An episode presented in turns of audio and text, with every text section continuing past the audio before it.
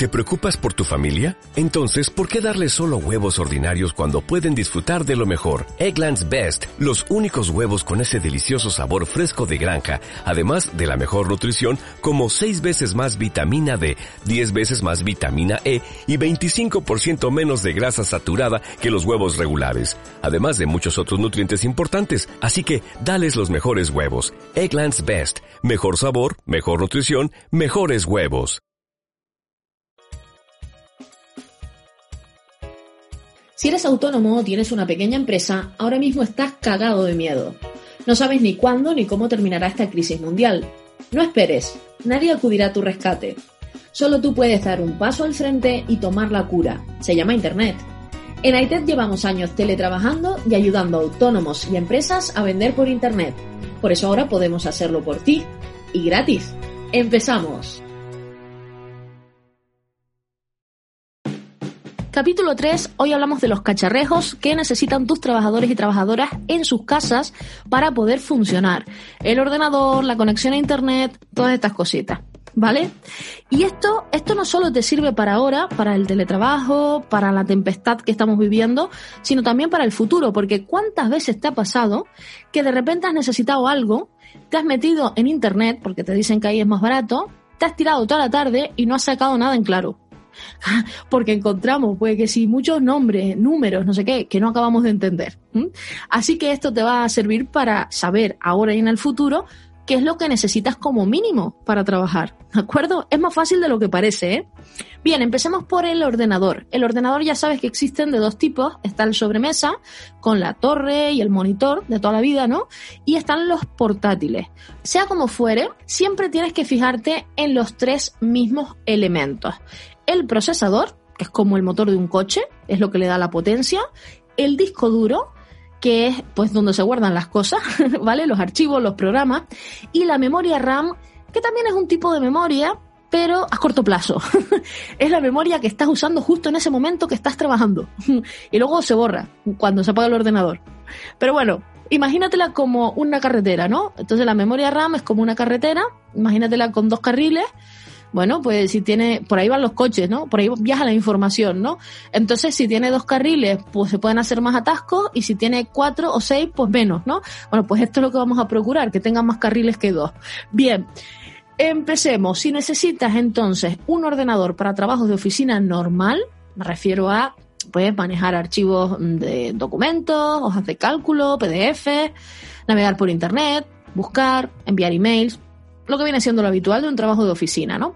Entonces necesitas que ese procesador, ese motor del coche, sea de al menos 2.0 gigahercios. A veces aparece como 2.0 o a veces aparece sin el punto y te pone 2000, porque son megahercios. Pero es lo mismo, son unidades de medidas diferentes para hablar de lo mismo, ¿no? Es como decir litros y centilitros. O sea, estamos hablando de lo mismo, ¿no? Así que todo lo que tenga 2.0 gigahercios o 2000 megahercios hacia arriba está genial. Y luego también tienes que fijarte en que sea al menos de cuatro núcleos. Estamos hablando de si tienes que comprar ordenadores nuevos, si ya tienes algunos eh, y desde hace años y la gente, tus trabajadores, van a coger los de la oficina y se los van a llevar a casa y funcionan bien, pues ya funcionan bien, aunque no tengan estas prestaciones como mínimo porque son ordenadores viejos, ¿no? Bien. Segundo elemento en el que te tienes que fijar a la hora de comprar, el disco duro. El disco duro pues están los antiguos, ¿vale? Los de toda la vida, y ahora hay unos nuevos que se llaman SSD. Yo te recomiendo que compres de estos, porque son más rápidos. Entonces se va a notar mucho en el trabajo, ¿no?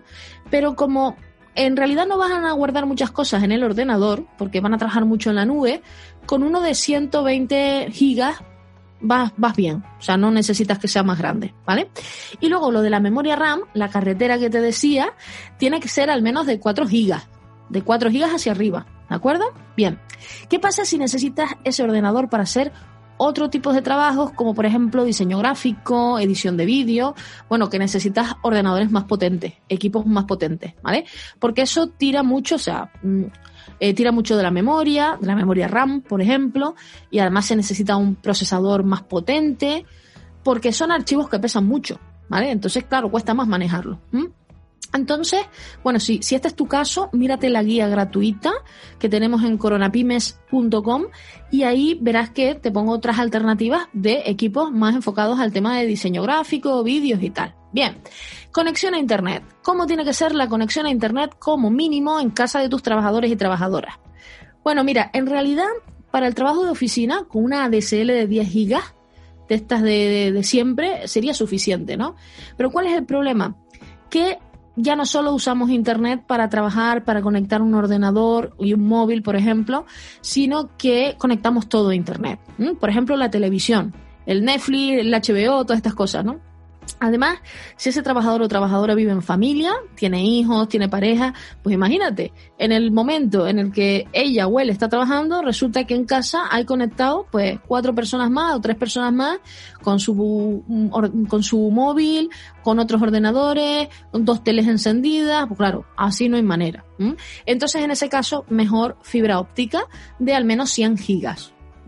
Esto, con esto va bastante bien una familia normal de cuatro miembros, vamos a poner, que cada uno tenga su móvil conectado, que además haya alguna tele eh, encendida, algún ordenador más. O sea, con esto se puede, ¿eh? con 100 gigas de fibra se puede, va bien, ¿de acuerdo?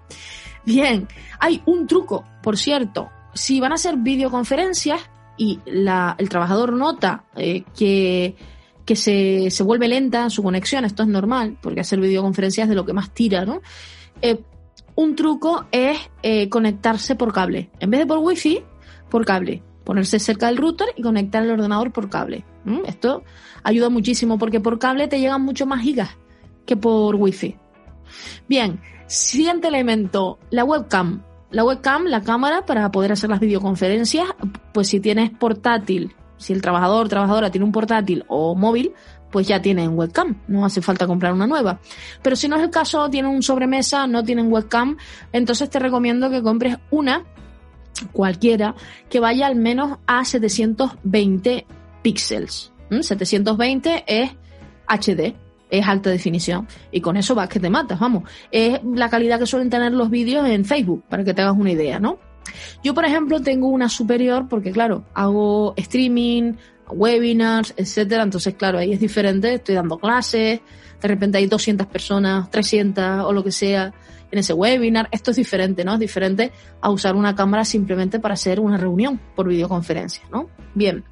Eh, por cierto, yo suelo usar la marca Logitech en cámaras, ¿eh? A mí me duran más y para mí son mejores, por si te sirve de algo. Bien. Auriculares y micrófono. Esto, el cable de manos libres que te viene con el móvil en la caja, más que suficiente. Si se perdió, no está, se estropeó lo que sea, pues se compra en el chino uno de 2-3 euros y es suficiente. Es suficiente para las reuniones, es suficiente para atender el teléfono a través de la web.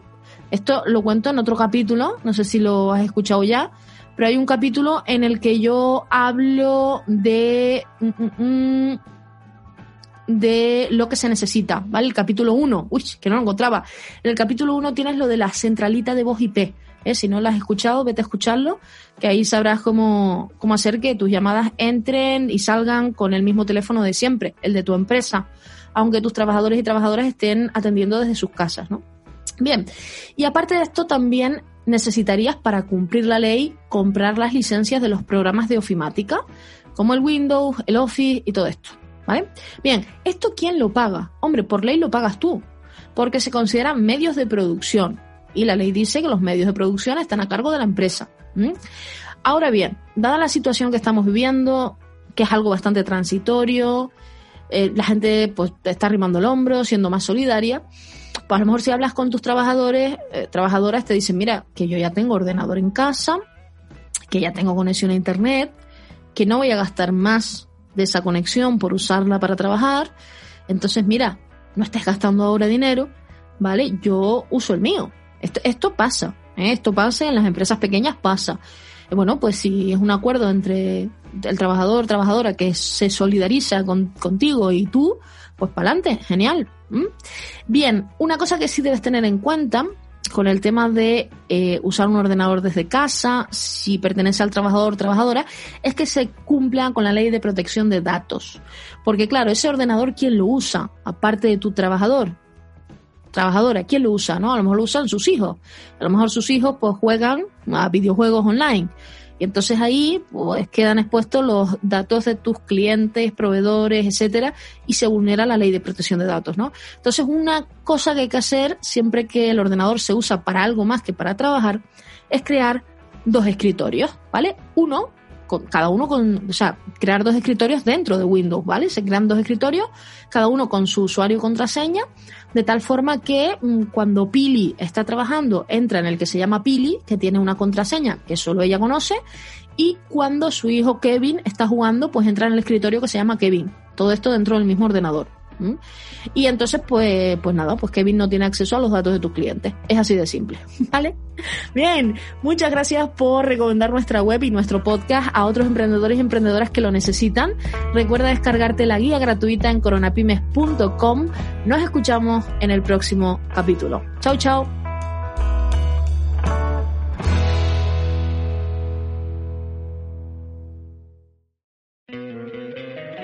Encantaría tener 100 dólares extra en tu bolsillo? Haz que un experto bilingüe de TurboTax declare tus impuestos para el 31 de marzo y obtén 100 dólares de vuelta al instante. Porque no importa cuáles hayan sido tus logros del año pasado, TurboTax hace que cuenten. Obtén 100 dólares de vuelta y tus impuestos con 100% de precisión. Solo con Intuit TurboTax. Debes declarar para el 31 de marzo. Crédito solo aplicable al costo de la presentación federal con TurboTax Full Service. Oferta sujeta a cambios o cancelación en cualquier momento.